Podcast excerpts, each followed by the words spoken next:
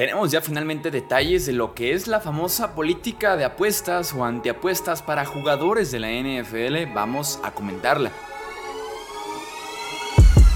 Hablemos de fútbol. Hablemos de fútbol.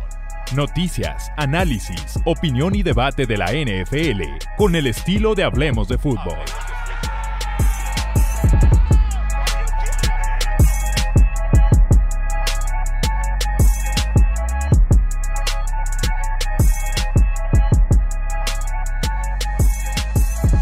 ¿Qué tal amigos? ¿Cómo están? Bienvenidos a una edición más del podcast de Hablemos de Fútbol. Yo soy Jesús Sánchez. Un placer estar nuevamente con ustedes para poder comentar rápidamente la famosísima reglamento, política de jugadores, el tema de las apuestas en la NFL, sobre todo porque ha sido un tema que recientemente ha tomado mucha fuerza, hemos tenido ya varias suspensiones y que siempre con cualquier castigo que se aplica para un jugador en la NFL sobre ese tema, se genera muchísima conversación, así que Rapsheet, Ian Rappaport, reportero directamente de la NFL, publicó justamente como las seis reglas claves para todos los jugadores de la NFL en el tema de apuestas y que nos ayudan un poco a clarificar el qué se está castigando, qué se debe de evitar, ¿no? Como les digo, son básicamente seis reglas, seis muy eh, claras, cortas reglas y vamos a repasar cada una de ellas para entender justamente el qué está pasando en ese tema de las apuestas y la NFL. Regla número uno, muy simple, no apuestes en la NFL. Y después dice más detalles en la regla número uno, no apuestes en la NFL. Nunca apuestes en un partido, en cualquier partido de la NFL, ni siquiera un dólar. En los partidos de tu equipo, en los partidos de otro equipo, eh, ni siquiera en resultados, en puntos, un parlay, un prop, que son como apuestas más específicas, eh, apuestas a futuro en la NFL y esto incluye todos los eventos de la NFL como el NFL Draft, el Combine, Pro Bowl, eventos de flag football eh, organizados por la NFL y también NFL Honors, o sea, los premios de la liga. Me queda claro que esta es la sanción más grave. Esta es, si tuviera que elegir una falta eh, entre todas las seis reglas, esta debe ser la más, más grave, la más importante de seguir porque aquí estamos hablando de la integridad del deporte y la integridad de la liga.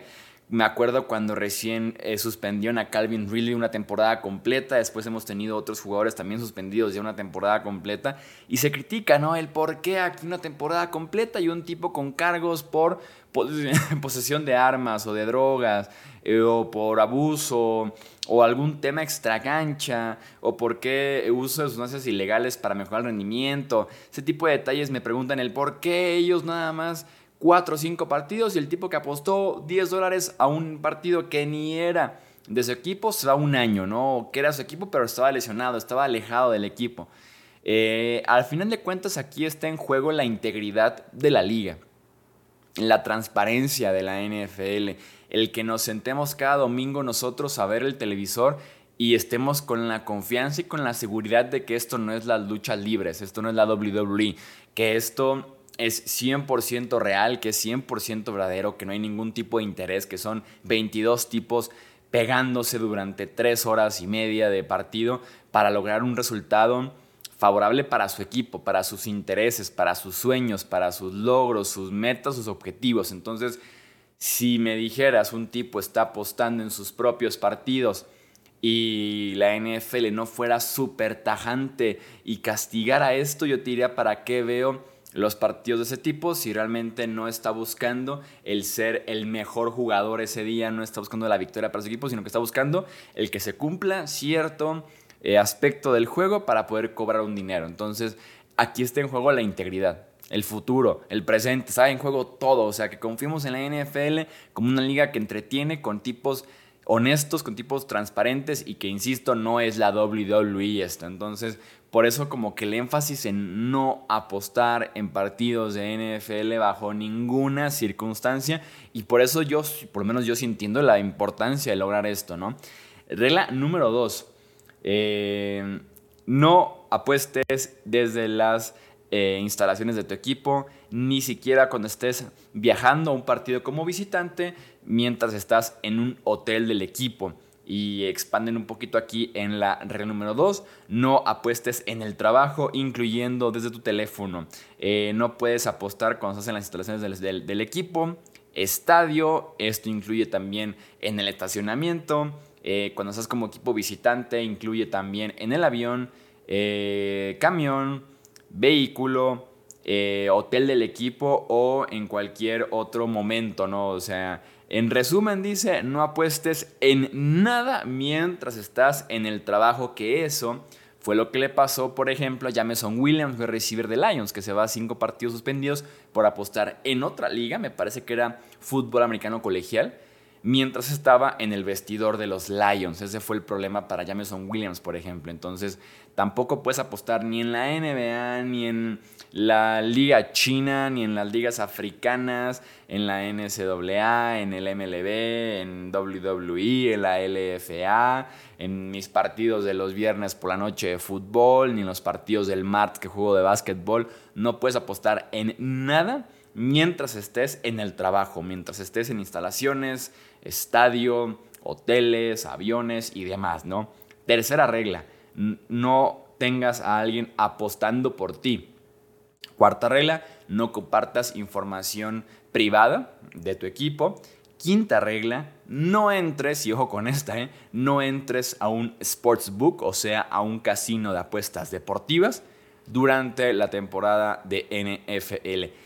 Ya me imagino los jugadores de los Raiders, ¿eh?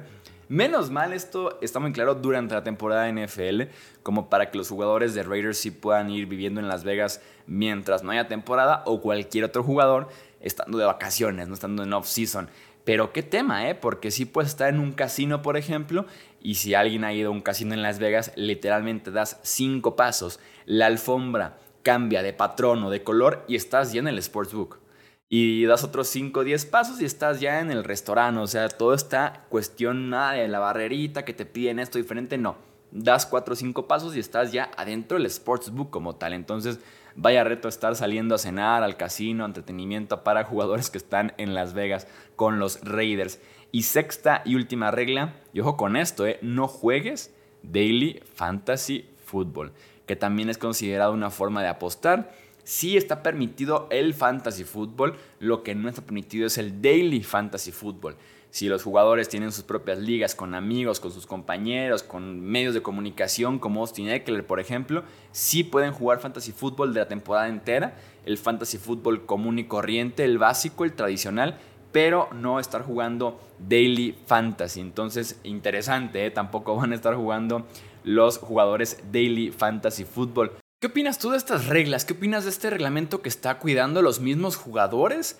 Que está cuidando obviamente a la liga, al deporte, a las franquicias. ¿Qué opinas tú? ¿Qué cambiarías? ¿Qué agregarías? ¿Qué quitarías en ese sentido? Eh, yo tal vez no le vería algo malo de estar apostando desde las instalaciones en otras ligas pero al final de cuentas supongo que no quieres saber nada de lo que es casinos, apuestas en general adentro de las instalaciones del equipo, sea el empleado que sea, porque también me consta que los Lions están siendo investigados por otros miembros del staff, ya sea utileros, asistentes, entrenadores, alguien que trabaja al interior de los Lions también tienen problemas con las apuestas y también ya este reglamento está siendo leído a cada uno de los jugadores que van entrando a la NFL como en un campamento de novatos para que quede clarísimo y no haya más problemas de apuestas en la liga. Te leo, ya sabes, en comentarios, también en redes sociales. No olvides suscribirte, compartir con otros amantes de la NFL, dejar tu like, tu review también se hace en formato de podcast y nos escuchamos en el siguiente. Yo soy Jesús Sánchez, esto es Hablemos de Fútbol. Hasta la próxima.